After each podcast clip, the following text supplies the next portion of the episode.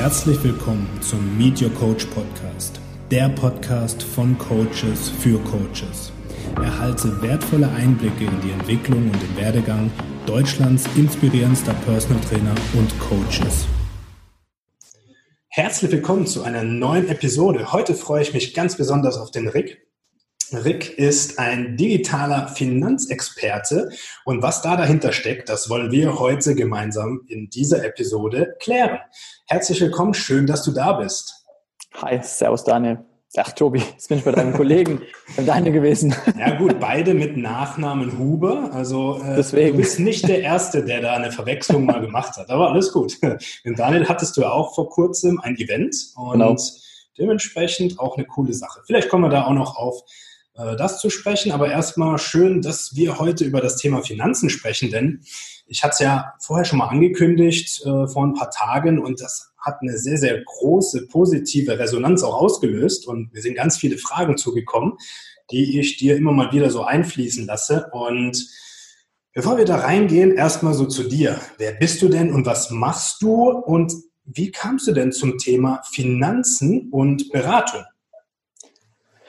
Ja, das ist tatsächlich die häufigste Frage, vor allem von den Menschen, die mich schon länger kennen, als jetzt nur, sag mal, drei, vier Jahre. Also ich bin jetzt seit knapp vier Jahren in der Finanzbranche aktiv und habe aber einen ganz anderen Background. Also ich bin ursprünglich eigentlich aus der, ähm, aus der Informatik, aus der IT. Also ich habe ein duales Studium gemacht in Wirtschaftsinformatik in der BASF, also Großkonzern in Ludwigshafen und warum? Naja, weil ich mich damals in dem Alter, als ich dann 18, 19 war und aus dem Abi fertig war, halt extrem für das Thema PC, Computer und so weiter informiert habe. Und es mir ähm, sehr clever schien, so ein duales Studium zu machen. Und dann nach sechs Jahren, genau sechs Jahren in dem Konzern, äh, habe dann noch einen Master berufsbegleitend gemacht, mehr mit Fokus dann auf, auf Wirtschaft. Habe ich gemerkt, dass Großkonzern nicht meine Zukunft sein wird und bin aber dann total auf einem, auf einem ganz anderen Pfad auf das Thema Finanzen aufmerksam geworden. Und zwar, weil ich selber vor die Herausforderung gestellt war, mich endlich mit dem Thema auseinandersetzen zu müssen. Ich habe das bislang immer dann ähm, ja, gut verdrängen können, weil ich mir gedacht habe, ja gut, du verdienst genug und dir geht's gut und dir mangelt an nichts. Und dann habe ich aber ein Schreiben bekommen, Krankenkasse damals, wo es dann auf einmal drin hieß, hey, Herr Acke, Sie verdienen jetzt über der Jahresarbeitsentgeltgrenze und Sie dürfen sich jetzt privat krankenversichern. Und bitte geben Sie uns innerhalb der nächsten x Wochen Bescheid. Und ich wusste zwar, was eine private Krankenversicherung ist, aber was ich da jetzt entscheiden sollte oder ob das Sinn macht oder keinen Sinn macht, damit war ich relativ überfordert. Und nachdem ich dann ähm, keinen Ausweg wusste, bin ich einfach auf den Menschen gegangen, zu dem ich das größte Vertrauen hatte in dem Thema. Das war meine Mama. Und das war mir im Nachgang so peinlich, dass ich mit 25 war ich damals, nachdem ich schon sechs Jahre nicht mehr zu Hause gewohnt habe, auf eigenen Beinen stehe, aber dann halt als äh, ja, erwachsener junger Mann zu meiner Mama rennen muss, um sie zu fragen, ähm, was sie denn von dem Thema hält. So dass ich angefangen habe, mich mit, den, mit dem Thema Finanzen allgemein auseinanderzusetzen, dann auch in Richtung generell, was brauche ich überhaupt für Versicherungen, weil ich hatte bis dato keine, also außer meine Krankenkasse halt, mhm. was Pflicht ist. Und dann auch in die, in die Richtung ähm, Sparen, Geldanlage. Ich hatte tatsächlich einen, äh, einen Bausparvertrag und ein Sparbuch. Das habe ich damals von ähm, der Bank, wo meine Ex-Freundin, meine erste große Liebe, ähm, ihre, ihre Ausbildung gemacht hat. Von damals hatte ich das noch, aber ansonsten nie mit dem Thema auseinandergesetzt. Und so bin ich in die Finanzbranche gekommen und habe dann relativ schnell gesehen, dass es in der Finanzbranche auch viele Möglichkeiten gibt, sich da ein zweites Standbein aufzubauen. Und ja, so bin ich da dazu gekommen, genau. Und irgendwann ist das zweite Standbein zum Hauptstandbein geworden und ja, genau. ja, auch ganz spannend. Ja, ich denke, viele können sich damit auch so ein bisschen identifizieren. Äh, mir ging es ja genauso, ja, als es dann hieß Selbstständigkeit und auf einmal, okay, was machst du jetzt? Äh, freiwillig gesetzlich oder privat versichern, dann welche Haftpflicht und hier und da. Und das war erstmal so, ein Riesenberg kommt auf dich zu und du weißt überhaupt nicht, wo fange ich jetzt an. Gott sei Dank hatte ich einen Rick, der jetzt halt nicht Rick heißt, sondern Olaf heißt, der mir da wirklich den Allerwertesten gerettet hat und ich auch sehr, sehr dankbar bin. Ich glaube, hätte ich ihn nicht, wäre ich schon bei dir gewesen. Und ähm, ja, man muss vielleicht dazu sagen, wir haben uns letztes Jahr schon mal kennengelernt und haben uns ähm, so ein bisschen ganz entspannt beim Kaffee unterhalten und da fand ich das schon sehr, sehr spannend. Aber da hatte ich das alles schon geklärt und ja, habe auch gemerkt, krass, wie viel Geld kannst du denn sparen, wenn du vielleicht eine Versicherung kündigst, die du einfach schon seit zig Jahren hast, die aber vielleicht nicht mehr auf dem Stand ist. Und wenn du das mal hochrechnest auf die Jahre, da kam schon was zusammen. Ja? Und ähm, das war für mich ganz spannend, weil ich mich da 0,0 ausgekannt habe und da wirklich auch jemandem anderen so einen vielen Vertrauensvorschuss geben musste, ja, weil ich sagen konnte, ey, keine Ahnung, jetzt muss ich da irgendwas machen. Und ähm, ja, deswegen ist es ein sehr, sehr interessantes Thema auch für mich und ich denke auch für viele, die jetzt zuhören. Ähm, wie kam es denn dazu, dass du gesagt hast, hey, ich kündige meinen Job oder ich lasse meinen Job sein, der mir eine große Sicherheit gibt, der mir ein gutes Einkommen gibt und gehe all in und mache das, was ich nebenbei gemacht habe, voll? Hm. Also was ich auf jeden Fall sagen kann, es war keine Kurzschlussreaktion, es war kein so über Nacht, ja, okay, ich probiere das jetzt mal aus. Ich bin selbst ein sehr sicherheitsorientierter Mensch eigentlich. Also vor allem sicherheitsorientiert im Sinne von Beständigkeit. Also ich bin zu dem Zeitpunkt nicht gut mit viel Veränderung klargekommen. Und es fing, also ich habe Mitte 2016 habe ich das angefangen, habe dann angefangen, meine ersten Kunden zu gewinnen ähm, mir das ganze Know-how aufgebaut, angeeignet, dann meine ersten Beratungen komplett selber gemacht, eigenständig, habe mir den IHK-Schein angeeignet oder geholt. Und dann war, also ich würde sagen, es gab so ein paar Schlüsselmomente, die dann in Summe dazu geführt haben, dass es zu der Entscheidung kam. Ich bin ja, oder habe das zweite Standbein angefangen, mir aufzubauen, schon mit dem Ziel, irgendwann aus der BASF rauszugehen mhm. und, und ähm, was, was anderes machen zu können ich war zu dem Zeitpunkt noch nicht so wirklich überzeugt davon, dass es wirklich die Finanzbranche wird, sondern es war für mich eher so ein, hey cool, da kannst du mal in Selbstständigkeit reinschnuppern und Erfahrungen sammeln, um dann vielleicht irgendwann deine komplett eigene Idee mit auf die Straße zu bringen. Und dann habe ich aber gesehen, dass ich sehr viele Punkte und, und Annehmlichkeiten, sage ich mal, geboten bekommen habe, wie zum Beispiel ein Netzwerk, Mentoren, ähm, ich sag mal einfach einen, einen beständigen Fluss an Know-how und Input und dadurch natürlich auch eine, einen gewissen Grad an, an Sicherheit hatte. Ganz anders, als wenn ich jetzt wahrscheinlich eine komplett eigene Idee versucht hätte aufzubauen. Und die Schlüsselmomente, die ich dann auf dem Weg dorthin hatte, waren zum einen, dass mir mein damaliger Chef in der BASF gesagt hatte, dass ich mit frühestens 30, das war dann zu dem Zeitpunkt noch viereinhalb Jahre, fünf Jahre, damit rechnen könnte, in eine Führungsposition zu kommen. Hm. Und es wäre schon cool so mit 30, aber ich habe mir gedacht, hm, okay, jetzt noch fünf Jahre ungewiss, ob das dann auch tatsächlich so passiert, weil mir hat das natürlich keiner schriftlich gegeben. So, das war so der erste Auslöser. Der zweite Punkt war dann, dass ich, ähm, das würde heute wahrscheinlich nicht mehr passieren, weil ich heute kaum beziehungsweise gar keinen Alkohol mehr trinke, aber damals eine ähm, auf einer Party war und da mich mit jemandem ausgetauscht hatte und der mir klipp und klar sehr straight ins Gesicht gesagt hatte, Rickmann, du hast gar keine Ziele. Und da habe ich erstmal gedacht, so, okay, krass, was, was hat er mir da gerade ins Gesicht geworfen? Das hat sich in dem Moment nicht gut angefühlt. Ähm, und er hat es nicht so gemeint, sondern er hat es halt so gemeint, dass, wir dann sehr lange drüber gesprochen an dem Abend, in, in einem bestimmten Pegel. Er hat halt gesagt, naja, guck mal, dir geht's doch viel zu gut in deiner Komfortzone da in dieser BASF. Du hast ein super Einkommen, du hast einen sicheren Job, du hast ein gutes Standing dort, du kannst da deine Karriere machen dir geht's viel zu gut, als dass du diesen Schmerz hättest, jetzt wirklich irgendwie was Eigenes auf die Beine zu stellen.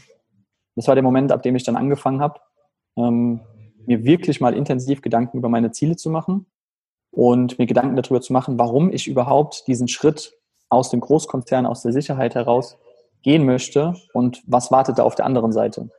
Das war ein weiterer Punkt und der, ja genau, dann gab es noch zwei weitere. Der der nächste war, dass ich ähm, Anfang 2017 in eine Position gewechselt bin in dem Konzern, in den Stab von einer unserer Geschäftsführerinnen mhm. und dabei einigen, ich sag mal, Personalrunden und so weiter dabei war und gesehen habe, wie Personalpolitik im Konzern funktioniert. Und ich weiß, dass Konzerne oder Unternehmen ab einer bestimmten Größe genau so Personalentscheidungen treffen müssen.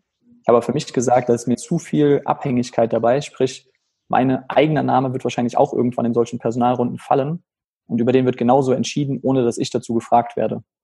Und das hat mir einfach gezeigt, wenn ich eine Karriere in einem Konzern machen will, dann muss ich mich dann ja daran gewöhnen, dass diese Karriere zu 80 Prozent, sage ich jetzt mal, von anderen Menschen abhängig ist und nicht von mir oder meiner Leistung oder sowas.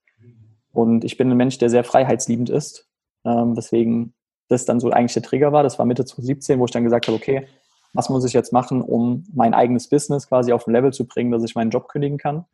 Also da war die, dann die klare Absicht auf einmal da. Und dann war Januar 2018, also vier, fünf Monate später, wo ich dann das erste Mal in meinem, in meinem Side-Business zu dem, zu dem Zeitpunkt ähm, in einem Monat mehr verdient hatte als in dem Konzern. Und dann habe ich gesagt, okay, jetzt ist es, jetzt ist es reine Logik. Jetzt muss ich einfach nur noch die Zeit, die ich im Konzern momentan ja noch absitze, muss ich auch noch in mein Business stecken. Und dann ist es ja klar, dass ich damit mindestens das Gleiche verdienen kann. Und so war es dann auch. Ich habe dann in dem Monat meine Kündigung abgegeben und war dann drei Monate später zum 1.5. Ähm, raus. Sehr cool. Also es war eher ja. eine, Kette an Sachen. War jetzt nicht wieder Spannend. Ja, spannend. Und ähm, was mir jetzt so zum Schluss äh, am meisten aufgefallen ist, war der Wertekonflikt. Ja, Wertekonflikt zwischen Freiheit und Sicherheit. Und ich denke, das kennen ganz viele. Einerseits so das Abenteuer und was Neues ausprobieren, ja, der Drang nach Freiheit und Entfaltung. Aber andererseits natürlich der große Sicherheitsaspekt, dass du sagst, na, aber das, was ich mir jetzt aufgebaut habe, wo ich jetzt so ein Studium auch gemacht habe, ja, das jetzt einfach weggeben. Ja, und was ist, wenn es dann nicht klappt und so weiter. Was war für dich da ausschlaggebend, dass du gesagt hast, die Freiheit und die neue, ja, das neue Abenteuer siegt, äh, ohne dass du die Sicherheit komplett über Bord schmeißen musstest? Sehr gute Frage und diesen Wertekonflikt, ja, den, den habe ich auch heute noch manchmal in, in anderen Themen oder anderen Bereichen, aber immer wieder. Ähm, ich glaube, das Bewusstmachen, ich habe ich hab sehr viel, ich habe, als ich mich für, die, für den Schritt Selbstständigkeit und, dieses nebenberufliche ähm, Aufbauen von einem, von einem zweiten Standbein entschieden habe, habe ich angefangen, mich sehr viel mit Persönlichkeitsentwicklung zu beschäftigen. Das war ja, ja auch der Punkt, wie wir uns eigentlich letztes Jahr kennengelernt hatten. Ja. Und in dem Zuge habe ich angefangen, mir sehr viele Gedanken zu machen, nicht nur über das Leben und die Welt, sondern vor allem auch über mich. Und habe mir eine Frage gestellt, die sich, glaube ich, jeder irgendwie mal stellt.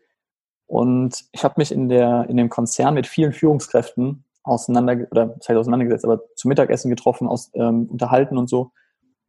Und ich habe bei einigen, die ich sehr, die ich sehr geschätzt habe und immer noch schätze, für den Weg, den sie in dem Konzern gegangen sind. Ähm, bei einigen habe ich gehört, dass sie jetzt Familie haben, Haus haben, einen guten Job haben und aber doch immer noch irgendwie das Verlangen haben, so mal was Eigenes zu machen und irgendwie sogar mal eine Idee hatten teilweise, sich aber damals nicht getraut haben. Und was ich dann im Zuge der Persönlichkeitsentwicklung mit diesen Aussagen verbinden konnte, ist, du hast im Endeffekt immer die Wahl zwischen zwei Arten von Schmerz in deinem Leben. Du hast immer die Wahl zwischen dem Schmerz der Disziplin, also jetzt Gas geben, dich hinsetzen, das machen, was notwendig ist, oder du hast den Schmerz der Reue. So, und das eine ist quasi in die Zukunft gerichtet, also machst du jetzt das, was notwendig ist, um dahin zu kommen, wo du hin willst. Und das andere ist das Bereuen der nicht ergriffenen Chancen und Gelegenheiten. Und ich glaube, das ist was, was man auch von ganz vielen Menschen hört, wenn man zum Beispiel, es gibt ja so, so Bücher und Sendungen, wenn man mit, mit alten Menschen spricht oder Leute, die Nahtoderfahrungen hatten oder irgendwie sowas. Was einem jeder sagt, was man immer wieder hört, ist dieses Bereuen von Dingen, die man nicht getan hat, Entscheidungen, die man nicht getroffen hat, Chancen, die man nicht ergriffen hat, Risiken, die man nicht eingegangen ist. Und ich habe mir einfach die Frage gestellt, okay, wenn ich jetzt nicht, also ich habe jetzt die Chance, wenn ich jetzt nicht diese Chance ergreife, wer sagt mir, dass ich nochmal so eine Chance bekomme? Wer sagt mir, dass ich in zehn Jahren immer noch diesen Drang verspüre nach Freiheit? Wer sagt mir, dass in zehn Jahren die Sicherheit, die ich angehäuft habe, nicht viel zu groß ist, als dass ich die über Bord schmeißen könnte? Und zu dem Zeitpunkt, als ich diese Entscheidung getroffen habe, war ich, ich war Single. Ich hatte keine Verpflichtungen, keine Kinder, keine Familie. Ähm, es gab nichts zu verlieren in dem Sinne. Und ich habe mir halt bewusst gemacht, naja, wir sind in Deutschland so gut aufgestellt. Das Krasseste, was dir hier passieren kann, sagen wir mal ehrlich, ist Sozialhilfe und selbst dann geht es dir noch besser als vielen anderen Menschen auf der Welt. Ja. Und gerade das Thema Angst ist ja auch da sehr präsent, wenn man dann wirklich den Schritt macht. Aber Angst ist eine ganz normale Emotion, so wie Liebe ja, und Freude und dient dem Überleben. Und du hast genau das gesagt, was sehr, sehr, sehr viel Wert hat, was ich gerne nochmal wiederholen will, nämlich Hast du die Reue oder suchst du nach einer gewissen Lösung. Ja, und die Lösungsorientiertheit, die wird dich dann auch antreiben. Und äh, die, die Angst kann da ein wertvoller Trigger sein. Ja, wenn du dich fragst, okay, was wäre denn jetzt in meiner Angst das Worst-Case-Szenario?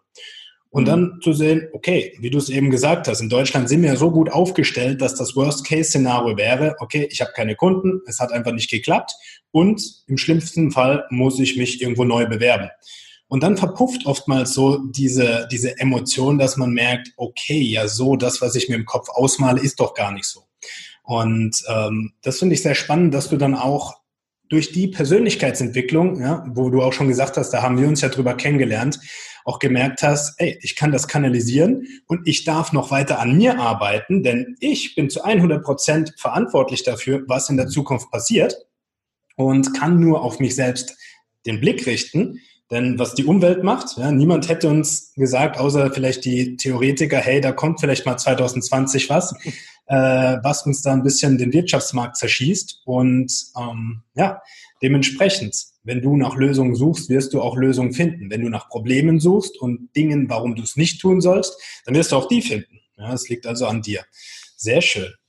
Ja, und dann bist du zum Thema Geld gekommen. Und ähm, Geld spielt ja, ich denke, in jedem Leben eine Rolle. Die einen verdrängen die anderen, die geiern dem hinterher. Hm, wie ist denn dein Standing zu Geld und was würdest du Geld äh, für eine Definition geben? Mhm. Spannende Frage. Hm, ich finde es immer interessant, sich, das habe ich, das habe ich lange Zeit gemacht, sich anzuhören oder anzugucken, was Menschen, die sehr viel Geld haben, über Geld sagen und Menschen, die sehr wenig Geld haben, über Geld sagen. Mhm. Und das ist eine eine spannende Sache und komischerweise reden die, die viel Geld haben, sehr positiv über Geld und die sehr wenig Geld haben, sehr negativ über Geld. Und ein, ein, eine Frage oder ein, ein Thema, zu dem ich mir ähm, gerade am Anfang meiner, meiner Selbstständigkeit viele Gedanken gemacht habe, ist dieser Spruch, den wir in Deutschland haben, über Geld spricht man nicht. Was sagt das über uns aus, wenn wir einen Podcast jetzt über Geld machen? Total unkonventionell. Ja. Ähm, und ich sag mal, der, der, der Konsens, zu dem ich immer wieder gekommen bin, ist, dass Geld selber ähm, keine, keine Wertigkeit hat. Also Geld selbst ist, hat keinen intrinsischen Wert, nenne ich es jetzt mal, sodass ich sagen könnte, Geld ist was Gutes oder was Schlechtes. Ähm, und für mich ist Geld ein Verstärker. Ein Verstärker, der dazu führt, dass wenn du viel Geld hast, du die Dinge, die du sowieso schon tust oder anstrebst oder als Werte hast, noch verstärken kannst. Bedeutet, wenn du ein, ich sag mal, böser oder schlechter Mensch bist und jetzt viel Geld zur Verfügung hast, dann wirst du tendenziell noch mehr schlecht und Böses tun. Wenn du ein guter Mensch bist und die richtigen, das heißt die richtigen, auch das ist wieder Bewertung, aber ich sag mal, nach guten positiven ähm, Werten lebst, dann wirst du auch davon noch mehr tun. Und ich glaube, dass das Thema Geld ist in unserer Gesellschaft leider sehr negativ behaftet, aus den Gründen, weil eben nicht über Geld gesprochen wird. Und ich habe mal, ich weiß gar nicht mehr von wem, aber von irgendeinem Podcast oder so war das, was Schönes mitgenommen, der gesagt hat, naja, schau dir doch mal an, wie in unserer Gesellschaft über Geld gesprochen wird, wenn über Geld gesprochen wird. Und wie wir Menschen auch schon mit dem Thema Geld aufwachsen. Und wenn man sich da mal anschaut, was zum Beispiel in Kindersendungen, ja, also Zeichentrickserien oder sowas, was wir ja früher wahrscheinlich alle geguckt haben, zumindest mal wir Kids der 90er, ähm, wie da Menschen mit Geld dargestellt werden, dann ist es immer der böse Unternehmer oder eine Cruella de Vil zum Beispiel. Und es sind immer, die Menschen werden immer als böse dargestellt, weil sie das Geld, was sie haben, anscheinend für nichts Gutes benutzen. Und das hat glaube ich, oder führt zum Großteil dazu, dass auch das Bild, was Menschen von Geld haben, sehr, sehr negativ behaftet ist.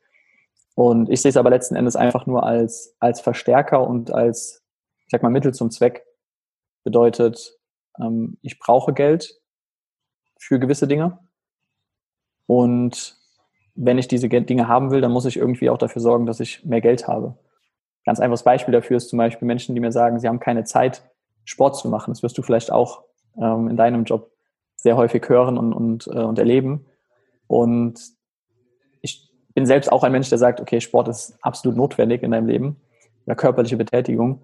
und, ähm, und challenge die, die Leute dann und sagt, naja, wieso schafft es denn, okay, ich weiß nicht, ob Donald Trump Sport macht, sieht zumindest nicht so aus, aber zumindest mal ein Barack Obama hat regelmäßig Sport gemacht. Also wieso schafft es ein Barack Obama, ähm, regelmäßig Sport zu machen, obwohl er vermutlich ein bisschen mehr um die Ohren hat als du? Dann ja, aber der hat ja Leute, die, äh, die ihm kochen und die sich darum kümmern und darum. Ich sage, okay, siehst du, warum hat er die Leute? Naja, weil er es sich leisten kann am Ende des Tages. So, also wenn das die Ausrede ist, dass ich keine Zeit habe, dann ist der, die Konsequenz eigentlich davon, verdien mehr Geld, dann hast du mehr Zeit. Und es gibt ja diesen schönen Spruch, Zeit ist Geld. Ich sehe den eigentlich eher andersrum, nämlich wenn du Geld hast, kannst du auch Zeit haben. Weil die meisten haben kein Geld und auch keine Zeit, weil sie die ganze Zeit für Geld arbeiten müssen und somit ja nie zu dem, zu dem Punkt kommen, dass sie ihr, ihr Einkommen oder ihr Geld von ihrer Zeit entkoppeln können. Und somit auch genau in diesen Glaubenssätzen leider verhaftet bleiben. Ja, sehr, sehr schön ausgeführt und da kann ich auch meine Ansicht äh, teilen, beziehungsweise ich hole ein bisschen aus. Ähm, vor ein paar Jahren äh, hätte ich auch noch anders über Geld gesprochen, vielleicht auch gar nicht über Geld gesprochen. Mein Papa ist Bankkaufmann und da war immer so die Prämisse, okay, das Geld, das du verdienst, das wird angelegt, das ist eine Form der Sicherheit, das kommt dann in den Bausparvertrag, ähm, das kommt auf dein Sparkonto und gut ist. Hm, jetzt in der Selbstständigkeit sehe ich das anders, denn Geld ist für mich ein Energieaustauschmedium. Das bedeutet, ich halte Geld im Fluss. Ähm, ich investiere Geld, um wieder neues Geld zu verdienen und deswegen teile ich auch voll und ganz deine Aussage, dass du dir mit mit dem Einkommen, was du hast und auch dem Honorar, was du bekommst, letztendlich neue Zeitslots kaufen kannst, wenn du nicht mehr Geld gegen Zeit tauschst. Denn ähm, was ganz, ganz viele Coaches, Personal Trainer und Co. machen. Die sagen, ich habe hier eine Stunde Personal Training gegen den Honorarsatz von, sagen wir mal, 100 Euro. Naja, mhm. aber irgendwann ist es ja limitiert. Das bedeutet, wollen Sie mehr Geld verdienen, müssen Sie natürlich mehr Stunden opfern. Und dann ist es ja nichts anderes, als wenn du einen 8-Stunden-Tag hast in einem Büro, wo du eine gewisse, äh, ein gewisses Geld für bekommst naja, und dann bist du halt in der Selbstständigkeit, wo du einfach deutlich mehr Risiken hast und äh, dich selbst versichern musst, also auch die Ausgaben höher sind und du hast ja nichts anderes.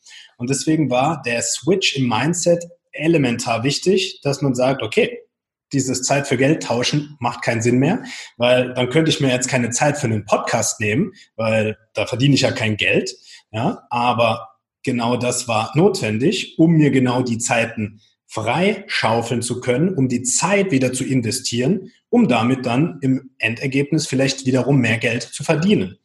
Ja, und äh, das war dann einmal vom Mindset ganz wichtig, aber natürlich auch ja, von der persönlichen Entwicklung hinzu, Geld ist gut. Ja, mhm. Geld hat auch einen Sinn und Zweck. Ähm, wenn du jemand hast, der vielleicht bei dir in der Beratung ist, aber noch sehr, sag ich mal, negativ konditioniert ist, wo würdest du ansetzen? Ähm, beim Glaubensmuster über Geld spricht man nicht. Tatsächlich genau an, an, an dem Punkt, wie, wie ich es damals gehört hatte. Ähm, ich ich frage, also ich bin, ich bin jemand, ich habe äh, ich bin in Selbstständigkeit gestartet mit einer Schwäche, einer vermeintlichen, nämlich dass ich eigentlich eine sehr introvertierte Person bin oder eher introvertiert bin als extrovertiert. Und das jetzt gerade in der Akquise und Kundengewinnung nicht unbedingt die, die beste Eigenschaft ist. Und ich habe es mir aber zunutze gemacht, indem ich sehr gut darin geworden bin, Fragen zu stellen. Weil wenn ich Fragen stelle, dann muss ich nichts von mir preisgeben, bekomme Informationen über mein Gegenüber und dann entsteht ein Dialog. Und ähm, genauso versuche ich es auch in Beratung zu machen. Das heißt, meinen Redeanteil so gut es geht, geht natürlich nicht zu 100 Prozent, weil der Mandant schon Informationen von mir haben will, ähm, aber zu reduzieren und gerade am Anfang einfach Fragen zu stellen und herauszufinden, okay, aus welchem, ich sag mal, aus welchen Verhältnissen kommt derjenige, wie ist er mit dem Thema Geld bisher umgegangen, ähm, wie sieht er das Thema?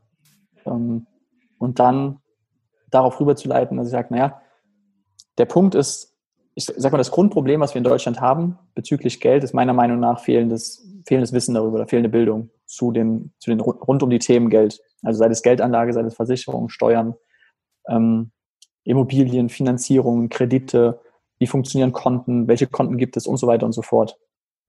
Und der Grund deswegen, oder warum wir das haben, ist meiner Meinung nach, weil einfach eben nicht drüber gesprochen wird. Weil ich habe in meinem Leben nie etwas gelernt über ein Thema, ohne darüber zu sprechen. Oder zu kommunizieren, nennen wir es mal zu kommunizieren. Mhm. So Kommunikation muss ja nicht immer nur sprechen sein. Und dementsprechend ähm, erkläre ich halt meinen Kunden, dass ich sage, okay, wenn du hier in die Beratung kommen möchtest und auch aus der Beratung wieder rausgehen möchtest, mit einem, nicht nur einem guten Gefühl, dass du jetzt irgendwas gemacht hast, so fürs Gewissen, sondern vor allem auch verstanden haben möchtest, was wir da genau machen oder über die Themen, über die wir sprechen, dann ist es notwendig, dass wir darüber reden. Es wäre genauso, wenn du zum Arzt gehst und sagst, lieber Arzt, mir tut irgendwas weh, aber dem Arzt halt nicht erzählst, was dir weh tut. Mhm. So, der, das kann der beste Arzt der Welt sein, der wird keine Diagnose stellen können. Und genauso ist unser Job ja auch ein bisschen, dass wir halt eben herausfinden müssen, okay, wo drückt denn überhaupt der Schuh? Weil wenn der Kunde jetzt, sage ich mal, mh, hm, ich hatte mal so ein Beispiel, das war nicht bei mir selber, bei einem Kollegen. Da hat der Kunde 600 Euro im Monat ausgegeben für seine Shisha-Bar-Besuche. So, kann man machen. Wenn man aber nur 1,4 oder 1,5 netto verdient, ist es halt krass. So, und das war dem Kunden aber überhaupt nicht bewusst. Für ihn war das halt so Hobby und hat er jeden Tag gemacht und hat für ihn auch irgendwie so zu seiner, ich sag mal, Lebensqualität irgendwie dazugehört. So, wenn ich diese Information aber nicht gehabt hätte, sondern einfach nur wüsste, er hat kein Geld im Monat zur Verfügung, dann hätte ich ihm natürlich auch nicht helfen können. Das heißt, es ist notwendig mit einem Kunden und das ist manchmal auch sehr unangenehm. Gerade wenn, wenn halt Geld ein, ein Thema ist, weil es nicht da ist.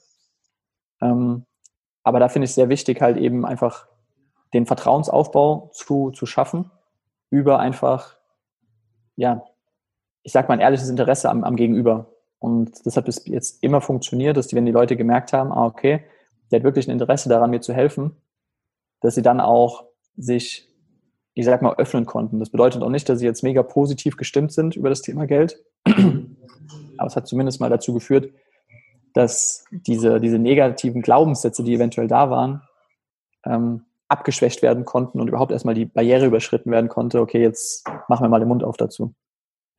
Ja, und äh, du hattest ja vorhin, das ganze Geld ist ein Mittel zum Zweck. Und wenn der Schuh drückt und der Zweck ist, ich will mein Leid lindern und es vielleicht positiv assoziiert ist, ich will finanziell freier sein, naja gut, dann ist das Mittel, darüber zu sprechen und äh, die limitierenden Faktoren herauszustellen. Ja, und wenn man jetzt merkt, hey, ja, stimmt, das ist ein limitierender Faktor, ich bin nicht zufrieden mit meinem finanziellen Iststand und äh, ich entschließe mich, zu dir zu kommen. Was passiert dann? Im Endeffekt gehen wir durch ähm, drei Schritte. Wir müssen uns logischerweise erstmal überhaupt angucken, wo stehst du aktuell, lieber Kunde? Ähm, finanziell vor allem. Dazu zählt, ähm, ich sag mal, finanzielle Schlüsselfaktoren. Also, welchen Beruf hast du? Was hast du? Bist du angestellt? Bist du Student, Auszubildender? Bist du selbstständig? Ähm, wie sieht deine Einkommenssituation aus? Hast du ein regelmäßiges Einkommen, ein schwankendes Einkommen? Hast du einen Bonus? Hast du Fixum? Hast du Provision? Ähm, wie bist du steuerlich aufgestellt? Also dazu zählt, hast, bist du verheiratet? Hast du Kinder? Ähm, dann, wie sieht auch dein, dein, ich sag mal, familiärer Background aus? Hast du, ähm, hast du Eltern? Wie sind die aufgestellt? Was machen die beruflich? Ähm, also vor allem, was machen die beruflich? Dann, äh, wie sieht es mit Geschwistern aus? Daraus ergeben sich nämlich zum Beispiel Abhängigkeiten ähm, in, in Sphären, in die meistens gar keiner denkt, zum Beispiel, wenn die Eltern Pflegefall werden. Mhm. Ähm, müssen wir Kinder Unterhalt leisten? Sind wir zu verpflichtet? Wissen die allerwenigsten. So, wenn sowas passiert, hat es natürlich auch einen krassen Einfluss und Impact auf meine finanzielle Situation. Sowas muss man auch theoretisch mit berücksichtigen. Ähm, genauso bei Geschwistern, da hat man vielleicht keine, keine juristische Verpflichtung.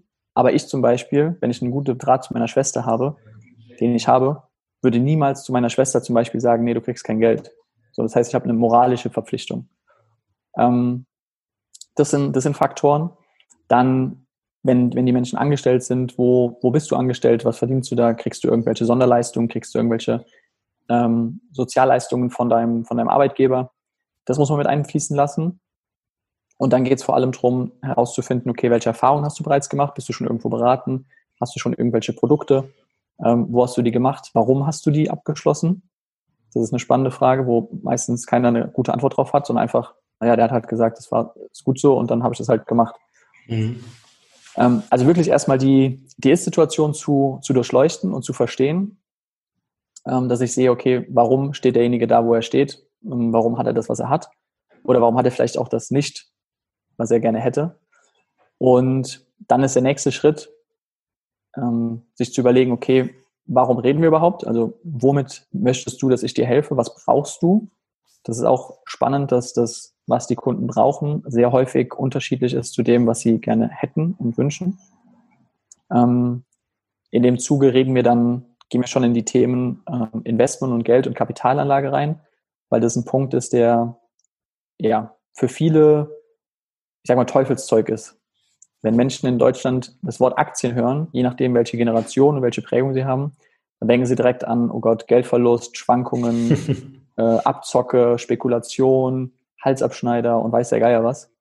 Und was wir ähm, sehr, sehr stark machen, ist, diese, diese Themen zu entmystifizieren.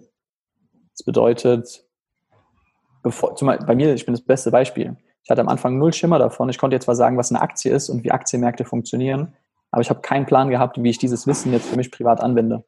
Mhm. Und darum geht es dann vor allem halt diese, dieses Grundlagenwissen aufzubauen, um überhaupt mal zu verstehen, okay, wie funktionieren Kapitalmärkte? Ist das wirklich so ein Teufelszeug? Weil der Punkt ist, dass die Finanzbranche in großen Teilen davon lebt, dass sie diese Themen sehr komplex und kompliziert darstellt und somit intransparent macht und somit auch Angst schürt bei allen, die, äh, ich sag mal, sich in eine gewisse Abhängigkeit begeben als Kunden weil sie es eben nicht selber machen. Und das Geheimnis um die ganze Sache ist eigentlich, dass es kein Geheimnis gibt. Das ist das Spannende daran. Und wenn man das mal mit einem Kunden erklärt und zeigt, dann ist auch auf einmal eine ganz andere Bereitschaft da, um über dieses Thema zu sprechen oder sich mit dem Thema auseinanderzusetzen. Und ich hatte schon, das war einer der krassesten Kundenfälle, oder ich sage mal coolsten Kundenfälle für mich.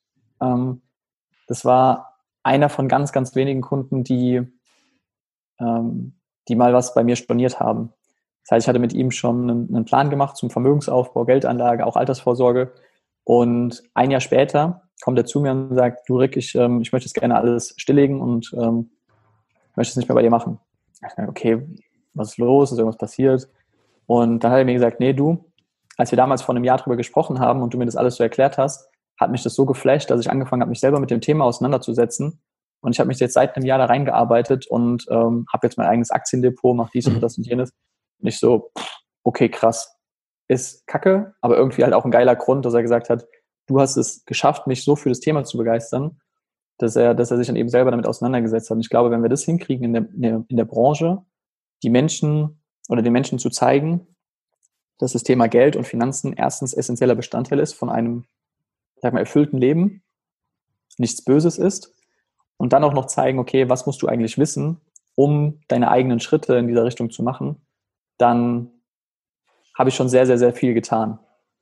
Und darum geht es, wie gesagt, dann im, im Grunde, also zu sagen, okay, wo stehst du aktuell, wo willst du hin? Und dann bin ich logischerweise die Person, die im besten Fall halt eben diese Lücke zwischen ich bin hier und ich will dahin schließen kann. Und da geht es dann darum, eben, okay, welche Lösungen passen zu dir und ähm, wie schnell, sage ich mal, kommst du an deine Ziele, weil klar ist, je mehr, je mehr Geld, je mehr Investment, nenne ich es jetzt einfach mal, du aufwenden kannst, desto schneller kannst du auch an deine Ziele kommen. Und da geht es aber halt darum, zu, zu, gucken, okay, was kannst du dir leisten, was kannst du dir nicht leisten, zu schauen, das ist bei den allermeisten, die schon mit bestehenden Produkten oder bestehenden Konzepten zu mir kommen, ein Punkt, ähm, kann ich irgendwo optimieren, das was du am Anfang auch gesagt hattest, naja, wenn du jetzt eine mhm. Versicherung willst oder sowas, kannst du dir entsprechende Summen einsparen. Ich habe regelmäßig Kunden, bei denen ich 1000, 1400, 1500 Euro pro Jahr einspare, nur durch einen Vergleich. Also nicht irgendwie was, was komplett wegmachen oder sowas, sondern einfach nur gleiche Leistung bei einem anderen Anbieter. Da habe ich halt einen enormen Vorteil als Versicherungsmakler gegenüber einem normalen ähm, Vertreter, der vielleicht jetzt nur einer Gesellschaft anbieten kann. Ja, das sind so die Punkte. Wenn du es konkreter wissen willst, musst du konkreter fragen, sonst äh, fange ich an zu labern. Du, äh, ich bin eigentlich gut gefesselt, weil ich fand es ja auch ganz interessant, wenn ich dann ab und an mal so die Story sehe äh, und so, so ein paar Fallbeispiele lese, dann denke ich so, oh, Respekt. Ähm, deswegen äh, bin ich voll und ganz bei dir. Finde ich super spannend und interessant dazu zu hören. Und ähm, ja, allein wenn man mal die Zahlen hört, manche sparen dann 1400 Euro im Jahr. Und das muss man einfach mal hoch akkumulieren. Ja, hast du dann mal 20 Jahre, naja gut, dann ist es auf einmal das Auto, was man sich doch nicht leisten kann, weil es immer zu teuer war. Und man muss ja eigentlich nichts machen, außer ja. ein paar Dinge verändern.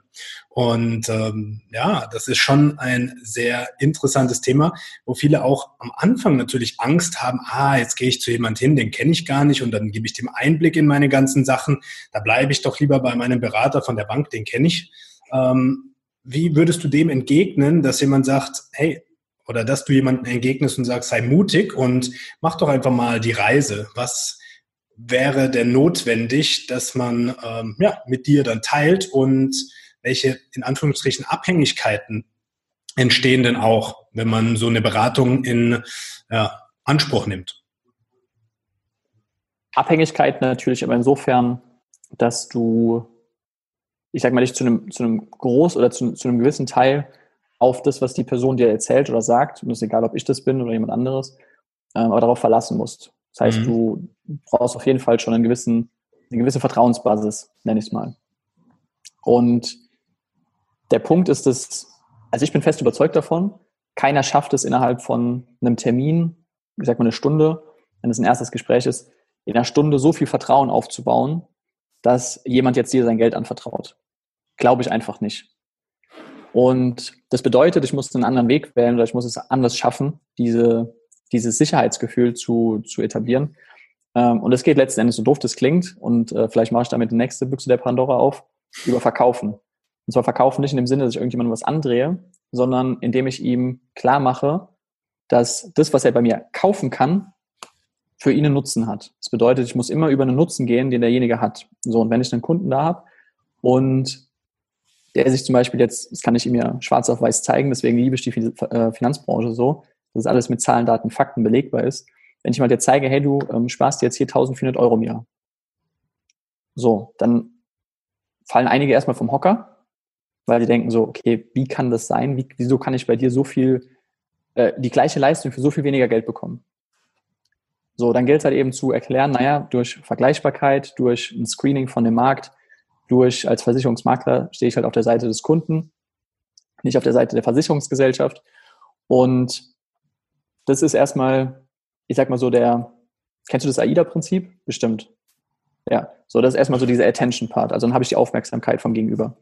Ja. Und dann ist es letzten Endes häufig sehr rational, weil dann sage ich, naja, okay, du kannst natürlich bei deinem Versicherungsvertreter bleiben, wo du bist dann zahlst du halt 1400 Euro im, Monat, im Jahr zu viel.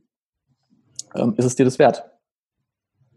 Und dann kommt häufig so der Punkt bei den Menschen, dass sie sagen, ah, nee. Ähm, es gibt einige, und das sind auch, ich sag mal, für mich die schwierigsten Fälle, wo, wo eine emotionale Bindung zu dem, zu dem Berater da ist. Mhm. Die ist natürlich schwierig. Ich versuche immer Abstand davon zu nehmen, andere Firmen, ähm, Berater, Beratungshäuser oder sowas zu, zu bashen, also nicht da irgendwie in, einen, in, einen, in eine Schlammschlacht reinzugehen, sondern versuche le letztlich, ähm, sag mal, immer fair zu spielen. Ich habe dazu zwei coole Beispiele. Das eine ist ein Kunde von mir, der war bei, ja, ich nenne jetzt mal keinen Namen, aber bei einem, äh, bei einer Versicherungsgesellschaft beraten oder bei einer Agentur davon mit drei Buchstaben und hatte eine private Haftpflichtversicherung von, von denen für, ich glaube, wo er 108 Euro oder sowas im Jahr bezahlt hat. Und ich habe ihm lustigerweise den gleichen Tarif, also exakt die gleichen Leistungen, für weniger als die Hälfte anbieten können, für 50 Euro 40. Und das konnte er im ersten Moment natürlich gar nicht glauben, weil er gesagt hat, naja, wie kann es denn sein, dass du mir, obwohl du nicht bei der Gesellschaft arbeitest oder für die Gesellschaft arbeitest, den gleichen Tarif so viel günstiger anbieten kannst? Und ich gesagt, naja, gibt Rahmenverträge, gibt Sonderkonditionen, gibt Maklerkonditionen, Rabatte, was auch immer. So. Und dann ist er mit dem, mit diesem Angebot oder mit dieser Information ist er dann äh, zu seinem ähm, Versicherungsvertreter gegangen, hat ihm das gezeigt. Und der Versicherungsvertreter hat dann angefangen, hat gesagt, na okay, da müssen irgendwelche Rahmenverträge und so einkalkuliert sein, hm, hm, hm, hin und her. Aber komm, ich mache dir den gleichen Preis. So, und da ist bei mir das Messer in der Hose aufgegangen, weil ich mir halt gedacht habe, darf ich hier Kraftausdrücke verwenden? Ich fühle nee. dich frei. nee, nee. Ähm, da dachte ich mir so, du Vollidiot, was, was ist das? Weil das ist doch genau der Grund, warum die Branche so einen Kackruf hat, dass er halt dann, wenn der Kunde um die Ecke kommt mit der expliziten Aufforderung und der, dem Angebot, dann mhm. kann er auf einmal den Preis aufrufen. Aber ja. vorher kassiert er halt einfach über 100 Prozent mehr. Wo ich mir halt denke so, nee, das ist es doch nicht. Mhm.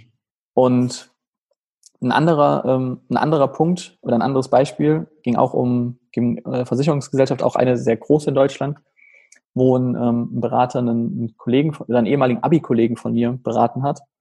Und auch schon eh und je, und auch schon die ganze Familie und so, wie das ja so häufig ist. Und dann kam er zu mir und hat eine, ähm, eine Berufsunfähigkeitsversicherung dort gehabt. Und bei der Gesellschaft ist ein Punkt immer in den Berufsunfähigkeitsversicherungen, in den Tarifen drin, eine Klausel, die sehr ungünstig ist. Ähm, geht um den, um den Prognosezeitraum, also wie lange du diagnostiziert sein musst, damit du überhaupt Leistung bekommst. So, und das ist bei der Gesellschaft halt per se sind es drei Jahre. Im Gegensatz zu normalerweise sechs Monaten, wie es am Markt üblich ist. Dann habe ich ihm das gezeigt und habe gesagt, guck mal hier, ähm, weil ich konnte preislich die Versicherung nicht, nicht wirklich schlagen. Ich konnte ihm nur eine mit deutlich besserer Leistung eben anbieten für den gleichen Preis. Mhm. Hat ihm das gezeigt, hat er gesagt, hm, weiß nicht und so. Vielleicht hat es ja irgendeinen Sinn. Da ich gesagt, pff, vielleicht. Da habe ich gesagt, hey, geh einfach gerne zu deinem, zu deinem Vertreter hin und frag ihn doch einfach mal. Ja? Ich bin da immer relativ offen und transparent, weil ich die meisten Antworten schon kenne und schon die Erfahrung gemacht habe. Und dann ist er zu dem hingegangen und hat gesagt, hier, keine Ahnung, Horst, ähm, wie sieht's aus, warum ist das so? Und das, was mich dann wiederum schockiert hat, ist, dass er, dass der Vertreter, der diesen einen Tarif nur die ganze Zeit vermittelt, der sonst nichts, also muss nicht irgendwie verschiedene Gesellschaften oder sowas vermitteln, sondern nur diesen einen, war überrascht über diese Klausel. Das heißt, er kannte sie gar nicht. Und das hat mir dann wiederum gezeigt, die Leute in der Branche, die den Kram verkaufen, die verkaufen den Kram häufig gar nicht, weil sie es böse meinen oder weil sie Leute abziehen wollen oder sowas, sondern weil sie selber teilweise, ich sag mal, dumm gehalten werden. Mhm. Ja, und das ist interessant, weil das, was du erzählst, kenne ich aus anderen Branchen. Und es ist einfach überall ein sehr ähnliches Spiel. Und ich weiß auch zu 100 Prozent, dass niemand aus der Gesundheitsbranche, wo ich jetzt herkomme, das aus einer schlechten Absicht macht. Sondern, wie du sagst, manchmal werden Informationen einfach nicht korrekt weitergegeben, beziehungsweise auch bewusst nicht weitergegeben, dass es dann eben genau zu sowas kommt. Dass du mit vollem Herz dabei bist in deiner Position, aber trotzdem suboptimal berätst. Und ja. Was ist der große Vorteil, wenn du zu jemandem gehst, der das selbstständig macht, der damit wirklich sein Unternehmen aufbaut? Naja, sein Ruf ist das Wichtigste. Und wenn man da dann sagt, hey, guck mal, das ist ein Abzocker, ja, wenn sich's rumspricht, äh, dann hast du bald natürlich ein Problem. Und äh, das ist natürlich super interessant, weil in so einem, in so einer großen Sicherheit der Firma, da kann man sich auch mal den einen oder anderen Fehler gönnen, ja, ohne dass großartig was passiert. Wenn es zu oft kommt, kriegst du also auf den Deckel, aber ansonsten, ja, ist halt blöd gelaufen. Ja, und ähm, das ist, denke ich, ein Riesenmerkmal, wo man drauf achten sollte und wo du natürlich dann auch ja, eine andere Verantwortung für dich hast, weil du nicht nur dem Kunden gegenüber die Verantwortung hast, sondern auch dir, deinem Unternehmen und deinen Mitarbeitern gegenüber, dass du da korrekt handelst, vor allem auch die Mitarbeiter in deinem Namen korrekt äh, agieren oder deine Mitstreiter, je nachdem, wie man es aufstellt. Und das hat nochmal eine ganz andere ja, Intensität der Betreuung, weil ja. das ist das A und O, die Weiterempfehlung. Und ja, wenn du jetzt merkst, da sind ja, mehr oder weniger so viele hm, Trugschlüsse oder suboptimale Situationen entstanden. Ähm, was ist für dich so das, das tiefgründige Warum dahinter, dass du sagst, ich möchte dem Mensch, der da gegenüber sitzt, helfen? Was, was ist da die Basis? Ich habe, das ist eine spannende Frage, die kriege ich natürlich häufig gestellt und das ist auch was im, im Zuge der Persönlichkeitsentwicklung, wo ich mich lange mit beschäftigt habe. Und ähm, das Spannende daran ist, ich, ich muss mich outen, ist, dass ich ähm, per se keine Begeisterung für das Thema, ähm, ich sage jetzt mal Finanzen selber oder Geld mitbringe. Mhm. Also ich bin ja nicht losgezogen, habe gesagt, hey, ich interessiere mich mega für das Thema Geld und jetzt suche ich meine Selbstständigkeit in der, in der Branche. Sondern ich bin ja mehr oder weniger zufällig darauf gekommen und habe dann gemerkt, hm, okay, das macht irgendwie total viel Sinn, sich mit dem Thema zu beschäftigen. Und das, was mich aber eigentlich daran begeistert, ist nicht die sag mal nicht die Zahlen, Daten, Fakten da drin oder die, die Versicherungsbedingungen oder sowas. Es gibt die Leute, die, die können sich das stundenlang reinziehen, gehöre ich nicht dazu. Ähm, sondern was mich daran begeistert, ist, dass ich eine, eine Möglichkeit habe, ein Werkzeug nenne ich jetzt mal, oder eine Fähigkeit, eine Dienstleistung, mit der ich Menschen helfen kann. Und dieses Helfen tatsächlich direkt zurückbekomme und zwar insofern, das, was ich, das musste ich auch erstmal für mich checken, dass das eigentlich der Grund ist, warum ich das mache. Wenn ich mit einem Menschen zusammensitze in einem Beratungsgespräch und der Mensch, ich nehme jetzt mal den krassesten Fall, hat null Ahnung von dem Thema.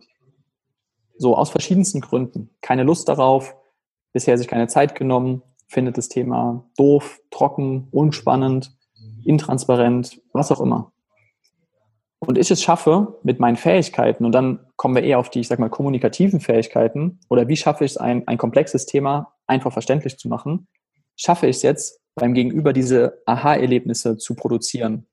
Und das ist das Schöne daran, wenn man tatsächlich, es geht auch online, aber persönlich ist es dann nochmal eine ganz andere Nummer, wenn man sich gegenüber sitzt oder steht und du siehst es beim Gegenüber in den Augen, dass auf einmal gerade hat es Klick gemacht. Mhm. Und auf einmal ist für ihn so eine, so eine Welt auf einmal da und er denkt so, pff, krass. So, diese Erlebnisse beim Gegenüber zu erzeugen, fixt mich an. Und das gilt sowohl für den Bereich der Finanzen, wo es für mich halt eben sehr einfach ist, das muss man dazu sagen. Warum? Weil die Bildung zu dem Thema nicht da ist. Das heißt, es kommen einfach sehr viele Menschen zu mir, die nicht die notwendige Ahnung haben das heißt also natürlich sehr einfach mit dem Wissen, was ich habe, mit dem Expertenstatus, das zu produzieren. Mhm. Und das ist aber im Endeffekt das, was, was ich durch mein, durch, durch generell den, den Job oder die Tätigkeiten, die ich mache, sieht. Also selbst wenn ich mit, meinen, mit meinem Team zusammenarbeite und auch bei Ihnen es schaffe, sie weiterzuentwickeln, zu entwickeln, persönlich, oder was wir mit Boom gemacht haben, da ist es immer wieder auf das zurückgekommen. Und das Witzige daran ist, dass diese Erkenntnis bei mir durch den Job, den ich in der BSF zuletzt gemacht habe, kam. Warum? Weil ich dort Trainings veranstaltet habe für andere Personen, mich als Experte positionieren konnte. Dann, sage ich mal, ähm, durch das Wissen weitergeben in diesen Trainings gemerkt habe, dass die Leute mich anerkennen dafür oder dann halt eben wertschätzen und mit Fragen zu mir kommen und, sagen, hey, cool, jetzt habe ich es endlich verstanden und sowas. Und das, das bockt mich. Das ist mein, mein Warum in dem Job. Ähm, was ich cool finde. Und da sind Finanzen halt ein prädestiniertes Thema für, ja. um bei Menschen genau diese Erlebnisse zu erzeugen. Und dann siehst du wieder, dass es ja auch kein Zufall war, dass du vor diesem Job einen anderen Job gemacht hast, um die Berufung ausleben zu können. Und äh, im Nachhinein, das versuche ich auch immer so bildhaft zu erklären. Äh, viele fragen, ah, warum mache ich die Erfahrung und warum passiert mir etwas, was, was in dem Moment vielleicht scheiße ist. Aber wenn du jetzt mal zurückguckst, ja, die Situation, die du am Anfang beschrieben hast, dass du da abends mal mit dem einen Kollegen dann was trinken warst und gemerkt hast, ey, du hast keine Ziele, was dann wehgetan hat. Ja, aber in dem Moment vielleicht auch so war, dass du sagst, hey, so eine Situation will ich nicht mehr erleben, war im Nachgang eigentlich sehr, sehr wichtig, dass du da einfach eine kleine Abzweigung nehmen kannst. Und genauso auch mit deinen ähm, ja, Erfahrungen bei der BASF. Hättest du da ähm, nicht den Anspruch gehabt, dich weiterzuentwickeln und gesagt, jo, Allah, ich bin jetzt zufrieden, wie es ist, ja, dann hättest du vielleicht auch nicht den Weg so gewählt. Und ja. ähm, deswegen ist alles, was du erlebst auf deinem Weg, genau richtig. Und auch wenn es mal schwierig, herausfordernd ist, nimm es immer an, dass du sagst, hey, es passiert für etwas Größeres, was ich vielleicht jetzt noch gar nicht weiß. Und ja, wir haben ja da noch ein zweites Thema, was du gerade eben so kurz angeschnitten hast. Ähm, einmal Persönlichkeitsentwicklung slash Boom. Ähm, was ich ganz spannend und interessant finde bei dir war, dass du auch sagst, hey, das, was mir widerfahren ist, das möchte ich auch mit allen Menschen teilen, die dafür offen sind. Weshalb du dann gesagt hast, ich äh, veranstalte selbst Persönlichkeitsentwicklungsseminare beziehungsweise auch Vorträge. Und ähm, Gib uns doch da mal einen kleinen Einblick, was du da machst und was da ja, so der Inhalt ist. Mhm, sehr gerne. Äh, aktuell leider nichts aufgrund von Corona. ähm, entstanden ist es aus einer, aus einer Idee von einem Kollegen von mir und mir, also vom Tibor und mir. Das war gerade ein bisschen komisch ausgedrückt. Mhm. Und wir saßen im April letztes Jahr zusammen es war ein, ich weiß noch, als ob es heute war, es war ein echt warmer Tag für, für, die, für die Jahreszeit und haben uns gesagt, hey, lass mal irgendwie, ja, wir saßen, ich sag mal so halb demotiviert im Büro. Es war so warm draußen und haben gesagt, hey, lass uns äh, draußen auf die Dachterrasse hauen. Und haben da irgendwie gesessen und haben gesagt, hey, was könnten wir machen, um, ähm, um neue Geschäftskontakte zu knüpfen? Und haben dann so ein bisschen überlegt und so dumm gebabbelt, wie man das manchmal so unter Jungs macht oder wahrscheinlich auch unter Mädels. Und dann sind wir auf die Idee gekommen, wo haben wir uns denn kennengelernt, er und ich, nämlich auf einem Vortrag. Bei uns war das ein Thema, äh, ein Vortrag zum Thema Investment. dann haben wir gesagt, naja, jetzt könnten wir natürlich losziehen und hier irgendwie in Mannheim, Heidelberg und so weiter Vorträge abklappern wie Immobilienstammtisch, Börsenverein und so weiter und so fort. Dann haben wir gesagt, aber nee, da lernen wir ja genau die gleichen Menschen, wie wir selber sind. Und dann haben wir gesagt, okay, aber wenn wir trotzdem mal rein von der Persönlichkeit her ähnliche Menschen kennenlernen wollen, dann lass uns doch mal schauen, was es halt eben genau in dem Zuge gibt, weil Persönlichkeitsentwicklung war sowohl von ihm als auch mir so ein Steckenpferd. Und haben halt geschaut, okay, was gibt es in der Rhein-Neckar-Region? Und es gab de facto nichts oder sehr wenig und nur sporadisch. Mhm. Und ja, das ist eine Eigenschaft, die ich zum Glück lernen durfte oder mir aneignen durfte, dieses, okay, wenn es nichts gibt und du was brauchst, dann mach's halt selber. Und dann haben wir gesagt, okay, lass uns mal schauen, was wir machen können. Dann haben wir uns einen Flipchart draußen auf die Dachterrasse gestellt, haben dann irgendwie so zwei, drei Stunden rumgebrainstormt und sind dann zu dem Entschluss gekommen, dass wir Boom gründen. Und der Titel hieß Boom, dein Leben ist keine Generalprobe. In dem Sinne, ähm, dass wir, oder dass viele Menschen leider mit dem Gedanken durchs Leben laufen, ja, okay, kommst du heute nicht, kommst du morgen. Und keiner von uns, wenn du es mal wirklich ganz genau nimmst, keiner von uns aber eigentlich wirklich weiß, ob er morgen nochmal aufsteht und die Augen aufmacht. Das ist ein bisschen krass, aber am Ende des Tages ist es so, keiner weiß es. Wir glauben das alle, weil es die letzten x Jahre so war, aber wissen tut es keiner. Und dann haben wir gesagt, okay, wir gründen das und haben dann Meetup genutzt, eine Plattform, die vielleicht auch hier bekannt ist, ähm, einfach wo man sich mit anderen, ich sag mal, vernetzen kann zu bestimmten Themen oder Events. Mhm. Und hatten dann unsere erste Veranstaltung im Mai, ähm, im Mai 2019, genau letztes Jahr, mit knapp 15 Teilnehmern, wovon die Hälfte ähm, unsere Partnerinnen und Kumpels waren. Aber es waren immerhin so sechs, sieben, acht Leute da, die, ich sag mal, fremd waren, die wir nicht kannten. Was schon extrem cool war, weil wir uns dann gedacht haben, so, okay, krass. Und was haben wir gemacht? Wir haben uns vorne hingestellt, auch mit einem Flipchart. Das war in so einem Innenhof von einer kleinen Bar in Mannheim im Jungbusch und haben zu den Themen Zielsetzung und Positionierung, also genau das, was ich auch im Zuge von Finanzen erklärt habe, wo will ich hin, wo stehe ich aktuell. Und darüber haben wir gesprochen, so anderthalb, zwei Stunden lang, haben so gutes Feedback dazu bekommen, dass wir gesagt haben, okay, cool, das hat tatsächlich Potenzial, ähm, als eigenes Unternehmen zu, zu laufen.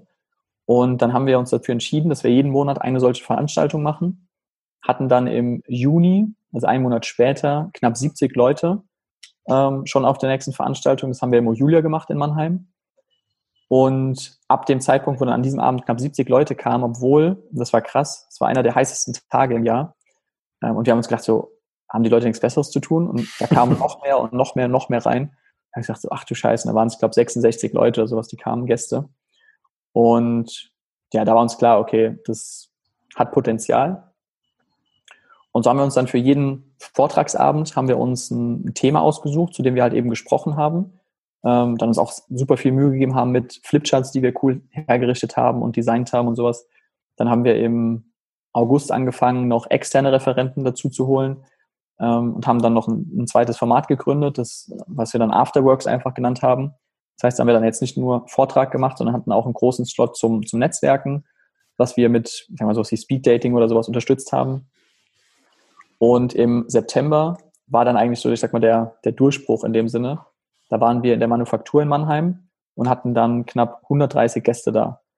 Und das war dann innerhalb von vier, Mai, Juni, ja, knapp vier, fünf Monaten, war das mhm. halt für uns echt so mindblowing.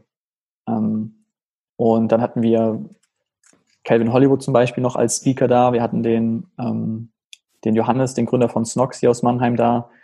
Und so ist es dann halt wirklich zu so einem Selbstläufer geworden, dass wir einmal im Monat halt so ein Event hatten. Wir haben mittlerweile auch dann Workshops gemacht mit, mit mehreren Teilnehmern, wo wir dann so 10 bis 15 Leute da hatten. Und ja, wo es rund um die Themen Persönlichkeitsentwicklung geht und vor allem darum gehen soll, den Leuten, die vielleicht noch nicht sich mit dem Thema beschäftigt haben oder aktuell an einem Punkt in ihrem Leben sind, in dem sie irgendwie unzufrieden sind, Zugang zu diesem Thema zu geben, zu diesem Bereich, der für sowohl Tibor als auch mich und ich glaube ganz viele andere Menschen auch unglaublich viel, ich sag mal, Power und Kraft bereithält, wenn man sich da auf diesen Weg begibt. Ja. Deswegen, ich freue mich schon drauf, wenn äh, das alles wieder zugänglich ist. Mein erstes Mal steht ja noch aus. Ich hatte zwar für Kelvin im Schloss äh, schon Karten geholt, aber ja, konnte da nicht. Gesehen. Hatte, ich glaube, ich, ich habe es aber weitergegeben, das heißt, jemand war da.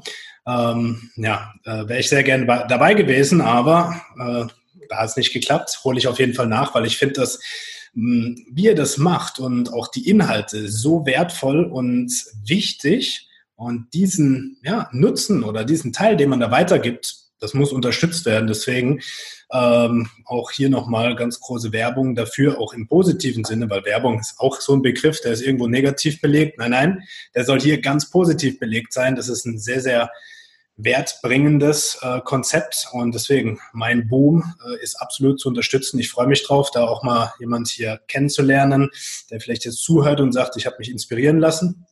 Und wenn es wieder ist, ich bin dabei. Du hast hier mein Wort. Äh, ich freue mich schon. Ja, und ähm, ja, ganz spannend. Ähm, ja, wir sind jetzt schon über eine Stunde und ich versuche immer so knapp auf, auf 45 Minuten zu, dass es auch konsumierbar bleibt. Aber du siehst, wir haben so viel Redebedarf, weil die Themen sind so schön und auch wichtig, ja. dass man sie anspricht. Deswegen, ja, lass uns hier kurz den Abschluss finden und auch nochmal zusammenfassen. Wie kann man dich kontaktieren, wenn man jetzt sagt, hey, mit Rick muss ich auf jeden Fall mal in Kontakt treten und äh, mich da vielleicht beraten lassen und inspirieren lassen? Was wäre der optimalste und beste Weg? Zu dir zu kommen? Der einfachste und wahrscheinlich auch für die Menschen leichteste Weg ist tatsächlich über Instagram. Also einfach rigmer.erke ähm, eingeben, da findet ihr mich dann. Da findet ihr nämlich sowohl relativ viel Content, sage ich mal, von meiner Seite, also ich bin relativ aktiv und könnt euch, glaube ich, ein sehr gutes Bild dazu machen, weil das ist das, was ich auch immer sehr wichtig finde, einfach zu sehen, okay, wer steckt denn jetzt dahinter und nicht einfach nur einen Namen auf einem Klingelschild. Ja nicht wissend, wer, wer einen da jetzt erwartet. Ja, also bei Instagram ist es am einfachsten. Ihr findet mich aber auch bei, bei LinkedIn. Einfach überall Vorname, Nachname. Der ist zum Glück so selten, ähm, dass ich mir da keine, keine Sondersachen überlegen muss. Und ja, Instagram, LinkedIn und, und Facebook, wobei ich auf Instagram definitiv am, am aktivsten bin. Sehr schön, cool. Ja, dann liebes Instagram, hier können wir mal auf Beenden drücken. So. Und ja, liebe Podcast-Zuhörer, ähm, ich hoffe, ihr habt was mitnehmen können und äh, ich konnte auf jeden Fall was mitnehmen. Ich fand es sehr spannend mit dir, Rick. Schön, dass du dir die Zeit genommen hast und äh, ich werde alles nochmal verlinken, dass die Leute mit einem Klick auch zu dir finden, wenn sie dich finden möchten. Ja, und auf diesem Wege wünsche ich dir noch alles Gute. Wir sehen uns auf jeden Fall beim Event, da habe ich ja zugesagt. Und ja, vielen Dank für deine Zeit. Sehr gerne. Vielen Dank für die Einladung, Tobi. Wunderbar. So, und lieber Zuhörer, wenn du jetzt gemerkt hast, diese Themen interessieren dich, zöger nicht, ja, nimm es in die Hand.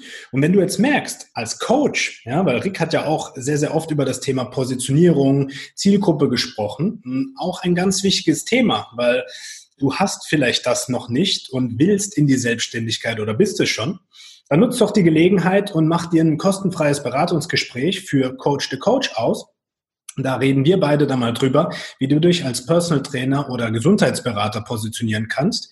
Und für alle, die dann sagen, Finanzen sind mein Thema, da habt ihr jetzt euren Mann. In dem Sinne, bis zum nächsten Mal. Macht es gut.